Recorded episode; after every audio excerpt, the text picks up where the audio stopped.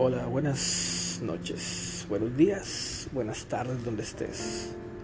Este es mi primer podcast que me aviento aquí en Anchor y va dirigido a las personas que ahorita están batallando, tienen problemas, la pandemia nos está alcanzando.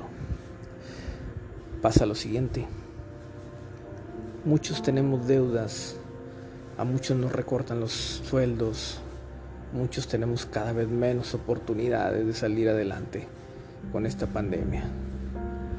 Aquí el detalle es qué tan humanos son las mueblerías, los bancos, eh, las casas de préstamos para ser flexibles con la gente. Por ejemplo, tú le debes a una cierta mueblería como Electra.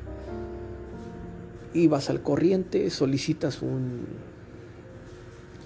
una reestructuración de crédito o pides una prórroga para congelar tu crédito mientras te alivianas, mientras pasa algo que mejore la situación económica por la que estás pasando. Y te dicen que para reestructurar te piden un, un pago inicial que es prácticamente el triple, bueno, seamos benévolos, el doble de un abono normal. Y de ahí el crédito se va a reestructurar y se va a comenzar desde el principio con abonos más pequeños y un plazo más largo. A la gente ya no le conviene hacer eso, porque estás prácticamente regalando, regalando tu dinero y tu opción de querer renovar este crédito o simplemente de respetarlo y cumplir con tu obligación de pagarlo. ¿Por qué son así? Dejas de pagar, ya no puedes. Y pasa lo siguiente. Van, te visitan los cobradores, el de créditos atrasados, va y te pregunta que por qué no pagas, le explicas la situación y ellos lo único que hacen es decir, Señor, no hay excusa, tiene usted que pagar.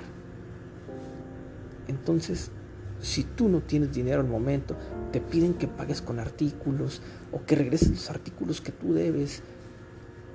Pero, ¿qué, qué te van a regresar ellos? Entonces,